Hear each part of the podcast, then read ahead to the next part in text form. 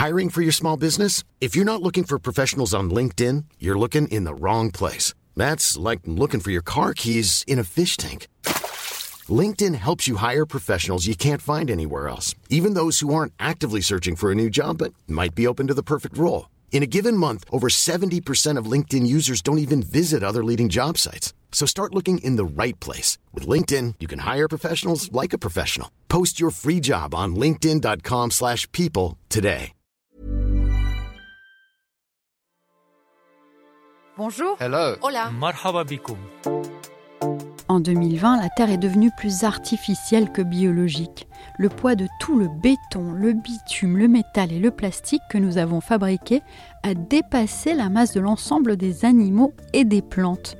Nous avons donc décidé de consacrer les deux prochains épisodes de Sur la Terre à deux matériaux emblématiques de notre ère, le béton et le plastique. Symbole de notre époque depuis la fin de la Seconde Guerre mondiale, le béton est partout, dans nos maisons, nos ponts, nos barrages et sur nos routes. Et l'ingrédient clé du béton, eh c'est le ciment, matériau le plus consommé dans le monde, mais aussi extrêmement polluant. Sa fabrication génère à elle seule 7% des émissions mondiales de CO2, plus du double du transport aérien. Alors peut-on décarboner cette industrie ou doit-on définitivement abandonner le béton? Et ces alternatives moins polluantes sont-elles crédibles Dans ce nouvel épisode, Camille Kaufmann vous propose une immersion dans l'industrie du béton en pleine remise en question. Bienvenue dans Sur la Terre, un podcast de l'AFP en partenariat avec The Conversation.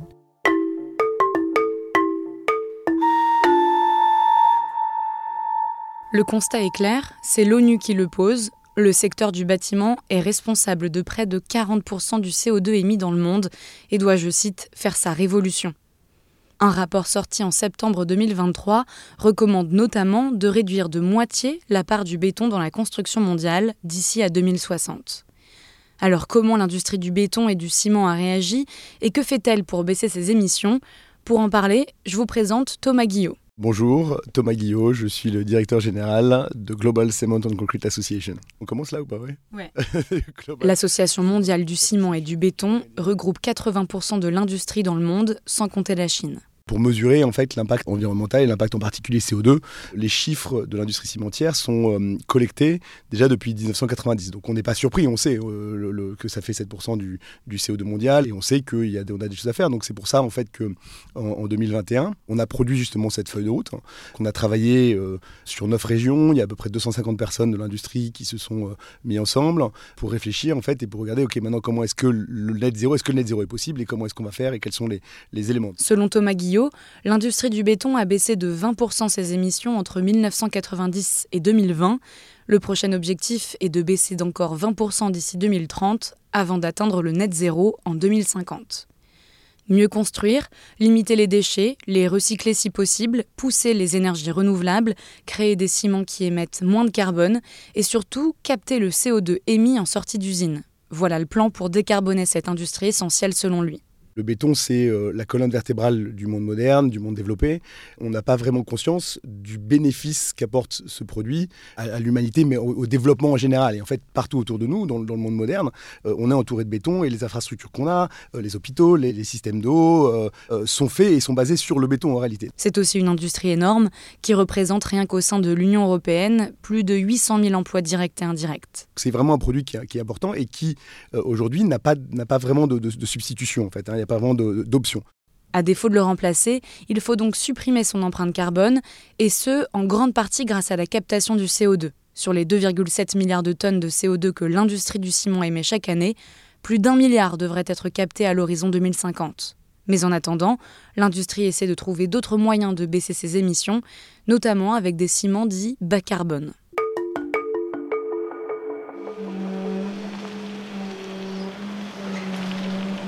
Un ouvrier est en train de faire couler du béton sur les armatures d'acier du plancher. C'est le même liquide épais qu'on a l'habitude de voir, sauf qu'il émet moins de CO2 que du béton classique. On est à Nantes, sur le chantier du plus grand hôpital d'Europe, avec du ciment bas carbone. Dans le béton classique, l'élément principal, c'est le ciment, euh, à base de clinker. Rémi Lefebvre, directeur des ressources techniques et opérationnelles de Vinci Construction. C'est cet élément-là qui est le plus réactif, mais qui est aussi le plus carboné. Car le clinker est composé de calcaire et d'argile chauffés à 1400 degrés, ce qui consomme beaucoup d'énergie et la réaction chimique relâche énormément de CO2. Et donc euh, la manière dont on travaille aujourd'hui, c'est de remplacer ce clinker par des, substitutions qui peuvent être soit le laitier de haut fourneau, soit euh, le métacaolin, qui permettent de baisser euh, les émissions carbone de nos bétons. Le laitier est un déchet issu de l'industrie sidérurgique. En le recyclant, il produit un ciment qui émet 70% de CO2 de moins qu'un ciment classique. Le métacaolin, issu de minéraux broyés, produit lui 40% de CO2 en moins. Euh, le chiffre que je pourrais indiquer aujourd'hui, c'est de dire qu'on aura globalement plus de 30% de diminution euh, d'émissions de CO2 associées au béton sur ce chantier. Mais Rémi Lefebvre reste lucide quant à la décarbonation de ce matériau. 100% on n'y arrivera pas au jour d'aujourd'hui. Le, béton aura toujours des émissions de carbone. L'objectif c'est d'aller euh, sur la mixité du bois, du béton, le bon, le bon, matériau au bon endroit. Le béton aujourd'hui, on sait faire de l'ultra bas carbone jusqu'à moins 70%. Son espoir, c'est que cette technique se généralise. Mais pour l'instant, on en est loin. Selon le syndicat du béton en France, seuls 10% de la construction neuve est bas carbone une part qui devrait augmenter rapidement selon le syndicat, au vu des normes contraignantes en vigueur en France depuis janvier 2022. Mais cette stratégie laisse perplexe la présidente de l'Ordre des architectes de France, Christine Lecomte.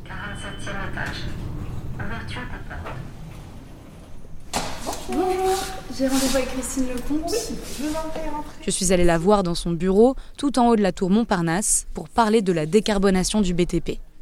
C'est très compliqué comme sujet parce que le béton bas carbone, il est bas carbone plutôt que de non. On utilise en fait le laitier des hauts fourneaux, c'est-à-dire en fait un déchet des hauts fourneaux euh, donc euh, où on a utilisé beaucoup d'énergie pour chauffer et donc finalement on continue d'exploiter énormément d'eau et de sable et on a remplacé le ciment par le, le, laitier qui est en fait finalement un subterfuge et pas du tout une vraie euh, révolution. Pour elle, il faut surtout mettre l'accent sur des matériaux naturels. Bah, c'est incontournable parce qu'en fait, les matériaux biosourcés et géosourcés, ils ont un impact, on va dire, carbone et sur les, ressources de la planète qui est bien plus intéressant. Dès qu'on utilise un matériau biosourcé ou géosourcé, alors biosourcé, on est sur du renouvelable, géosourcé, on peut être sur une réutilisation. Par exemple, quand vous extrayez des pierres d'une carrière et que vous les utilisez dans un bâtiment, le jour où vous déconstruirez le bâtiment, vous pouvez récupérer les pierres. Et c'est pareil, un bâtiment en terre revient à la terre. Et puis on a des siècles de recul avec ces matériaux. La terre, par exemple, est utilisée depuis des millénaires. Une partie de la muraille de Chine, la ville de Shibam au Yémen, le Ksar d'Aïd Ben Adou au Maroc. On estime que plus d'un tiers de l'habitat humain est en terre crue. Alors pour revenir à cette pratique, qui est de construire à partir de matériaux locaux et naturels, les architectes sont essentiels, selon Christine Lecomte. Le rôle des architectes est important dans la décarbonation de l'industrie parce que souvent on est en amont des projets et donc euh, c'est nous qui euh, donnons en fait euh, les innovations et la recherche. La problématique aujourd'hui, c'est de faire passer ces innovations au niveau de l'industrie et permettre en fait à l'industrie non pas de développer ça à très grande échelle, mais plutôt sur des petites filières locales de proximité pour éviter les grands déplacements. En gros, on peut plus construire des parpaings en Allemagne qui vont descendre dans le Pays Basque et qui seront peints ensuite pour remonter euh, en Bretagne. Et c'est exactement ce qu'il s'est passé pour Cycleterre, une entreprise qui recycle la terre des chantiers d'Île-de-France pour en faire un matériau de construction très bas carbone. Deux architectes, Serge Joly et Paul-Emmanuel Loiret, sont à l'origine de ce projet. On a réalisé entre 2009 et 2012 un, bâtiment euh, dans l'Essonne. Paul-Emmanuel Loiret, architecte et cofondateur de Cycleterre. On a été obligé de faire venir des matériaux d'Allemagne parce qu'à cette époque-là, même en France, on n'avait pas trouvé de fournisseur pour une, certaine échelle de bâtiment. Euh, évidemment, cette expérience nous a poussé euh, dans cette idée qu'il fallait absolument qu'on développe une filière locale, de manière à, faire en sorte que l'île de France puisse être indépendante en fait euh, en termes de production de ses propres matériaux géosourcés. Zéro carbone, bon isolant phonique, bon régulateur thermique et d'humidité, la couleur au ton sable ou ocre de la terre crue peut aussi être appréciée, mais l'avantage principal, c'est que la terre est recyclable. Et en Ile-de-France, avec le nombre de constructions en cours, avec le Grand Paris ou les Jeux Olympiques, de la terre, on en a beaucoup. Je vous emmène dans la fabrique de Cycleterre qui utilise une partie des terres excavées. On est à la sortie de la gare de Sevran-Beaudotte, à 30 minutes du centre de la capitale. Donc là, on est sur notre stockage de terre euh, qui arrive sèche et broyée sur la fabrique. Teddy Dussaucet, directeur général de Cycleterre. Donc cette terre qui est issue des terres d'excavation de la métropole du Grand Paris, qui devrait extraire de 2020 à 2030 pas loin de 400 à 500 millions de tonnes de terres d'excavation, euh, qui représente euh, un tas de terre qui serait haut comme deux fois la hauteur de la Tour Eiffel et qui recouvrirait l'intégralité du 16e arrondissement. Et sur ces 400 à 500 millions de tonnes, euh, Cycloterre en 10 ans va exploiter 50 000 tonnes de terre. Donc on est une goutte d'eau dans ces volumes. Donc là, la terre, par exemple, elle est comment? Alors cette terre, elle est, euh, elle est broyée dans une granulométrie qui, euh, qui est entre 0 et 10 mm. Et donc là, l'idée, c'est de le compresser et de faire des blocs. Et là, on va rajouter un peu de sable dedans, un peu d'eau de pluie, puisqu'on récupère les eaux de pluie du site. Hein. On ne fait aucune eau de gâchage avec de l'eau de ville. On mélange tout ça, on comprime et on obtient un bloc de terre comprimé. Selon Teddy Dussaucet, un mur en terre crue émet 7 fois moins de CO2 qu'un mur en béton mais il ne doit pas être au contact de la pluie, ne peut être un mur porteur ou faire office de fondation, en tout cas pas sans ajouter un peu de ciment ou de chaux. Des limites qui n'empêchent pas cette jeune entreprise d'avoir déjà contribué à une quarantaine de projets en Ile-de-France et surtout à des infrastructures des JO comme certaines cloisons des logements des athlètes. Ce projet indique que euh, l'on va détruire ces chambres des athlètes au profit de réalisation d'open space après les JO. Donc lorsque nos cloisons de terre crue vont être euh, détruites, on va récupérer les blocs, les broyer et pouvoir reproduire des blocs euh, avec après. L'avantage de la terre crue, c'est qu'elle est réemployable euh, à volonté. Mais pour Christine Lecomte, de l'Ordre des architectes de France, au-delà des matériaux plus respectueux de l'environnement, il faut mettre fin à l'urbanisation galopante. Chaque semaine dans le monde, on bâtit l'équivalent d'une ville comme Paris. Il faut donc moins construire, et surtout en France, où 3 millions de logements sont vacants. Aujourd'hui, construire, c'est autre chose. C'est réhabiliter, réparer, changer de destination un bâtiment, transformer des parkings en bureaux, des bureaux en logements. Et l'acte de construire, comme on le vivait au XXe siècle, doit effectivement beaucoup évoluer. Mais comment faire dans des pays où la démographie explose? Peut-on par exemple se permettre de moins construire en Afrique alors que sa population va passer de 1,4 à plus de 2 milliards en 2050 en Afrique de l'Ouest, l'enjeu de la décarbonation de l'industrie du BTP est énorme, selon Madiana Azoumé, ingénieure génie civil, spécialiste de l'efficacité du bâtiment en milieu tropical.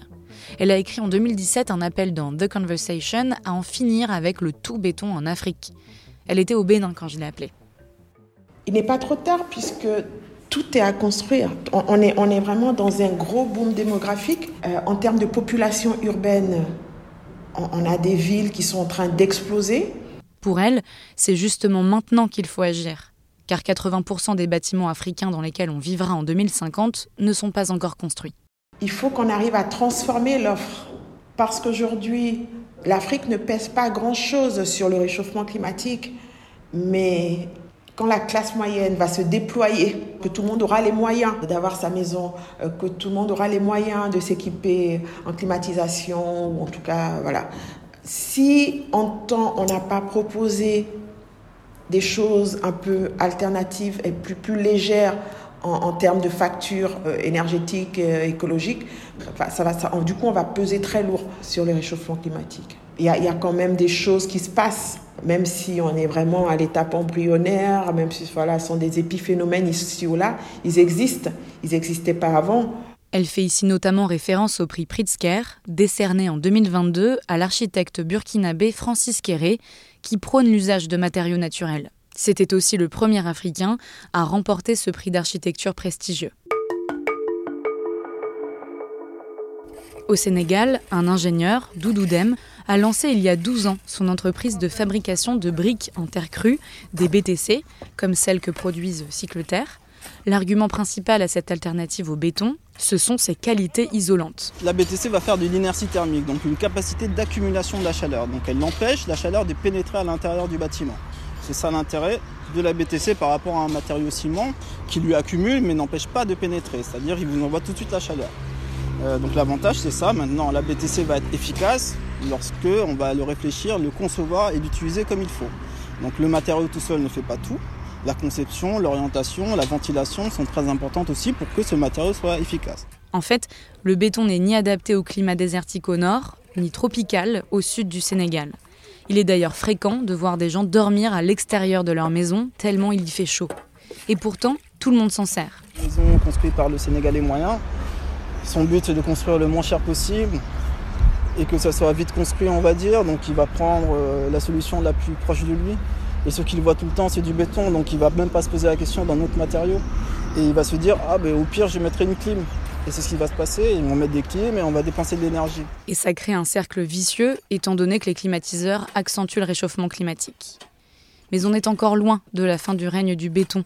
Dans plusieurs pays d'Afrique de l'Ouest, le ciment est subventionné, considéré comme un produit de première nécessité, au même titre que le riz par exemple.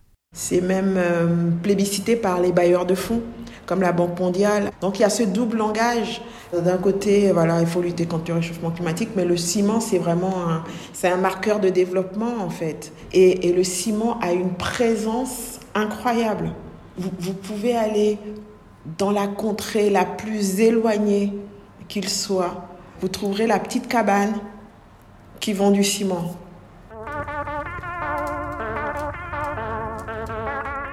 L'omniprésence du ciment en Afrique de l'Ouest, la chercheuse Armelle Choplin l'a constatée pendant les trois années qu'elle a passé à enquêter sur ce matériau entre Lagos au Nigeria et Abidjan en Côte d'Ivoire.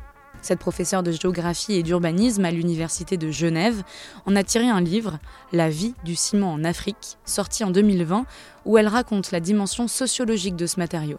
Je me suis rendu compte à quel point euh, le ciment et le béton euh, faisaient partie de la vie quotidienne des gens on en discutait, on en parlait. On parle du cours du prix du ciment, comme on dirait chez nous. Oh là là, vous avez vu l'essence a, augmenté. Euh, que les gens connaissaient tous le prix du ciment, comme un peu le prix de la baguette, le prix d'un paquet de cigarettes ou du coca, voilà.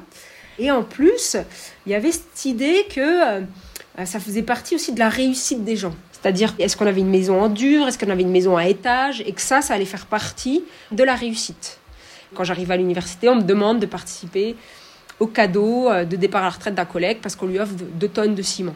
On m'a dit, bah oui, le collègue, c'est quelqu'un d'important, de respecté, de respectable, donc il doit construire maintenant. Le ciment est synonyme de réussite aujourd'hui. Importé par les colons, ce matériau est désormais produit localement. D'ailleurs, l'homme le plus riche du continent, Aliko Dangote, a fait fortune dans cette industrie et détient des cimenteries dans une douzaine de pays africains. Et si le béton est partout, c'est aussi parce qu'il séduit les politiques. En fait, le béton aussi, euh, on parlait que c'est de ce matériau qui permet de construire vite. Et donc les pouvoirs publics vont aussi gouverner par le béton, c'est-à-dire pour se faire réélire. Rien de nouveau à avoir fait un bâtiment, euh, voilà, euh, en quelques mois, une grande autoroute, etc. Donc c'est vrai que ça fait partie aussi des objets et des réussites du gouvernement. Et pourtant, ce ne sont pas les raisons techniques qui manquent pour se détourner du béton en Afrique de l'Ouest.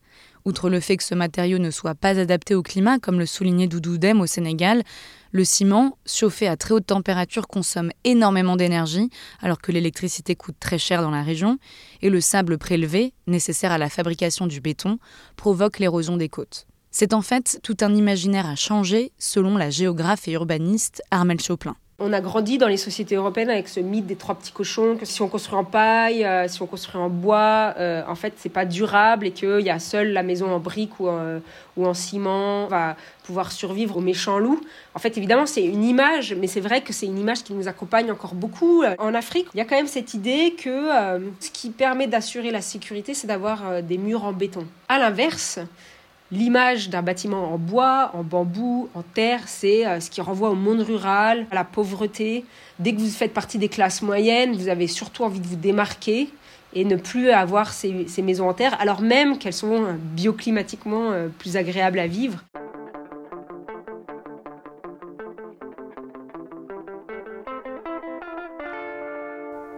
Pour Doudoudem et Madiana Azoumé, il faudrait une implication des gouvernements pour pousser la filière des bétons alternatifs.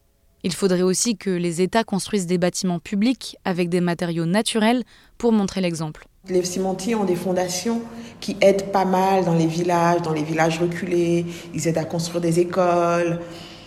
Donc c'est assez dur hein, de lutter contre. C'est pour ça que euh, si quelque part euh, les États ne se disent pas OK, on va aider une autre filière à se démarquer, pas pour euh, on n'arrivera jamais à enrayer la présence du ciment ou le béton, ni même à... Juste qu'il y ait une légère mixité. Moi, je trouve que si déjà on arrivait à avoir 5% de construction en matériaux autres que le ciment, notamment de construction en terre, on n'aura pas gagné la bataille, mais on aura fait une bonne partie du, chemin. Sur la Terre revient demain avec un épisode consacré à un autre symbole de notre époque, le plastique. Sur la question du béton en Afrique, Madiana Azoumé a écrit un article dans The Conversation dont je vous conseille la lecture. Je vous mets le lien en description de l'épisode. Je m'appelle Camille Kaufmann et je vous dis à bientôt. Deserves the best, and there's no better place to shop for Mother's Day than Whole Foods Market. They're your destination for unbeatable savings, from premium gifts to show-stopping flowers and irresistible desserts. Start by saving 33% with Prime on all body care and candles. Then get a 15-stem bunch of tulips for just $9.99 each with Prime. Round out Mom's menu with festive rosé, irresistible berry chantilly cake, and more special treats. Come celebrate Mother's Day at Whole Foods Market.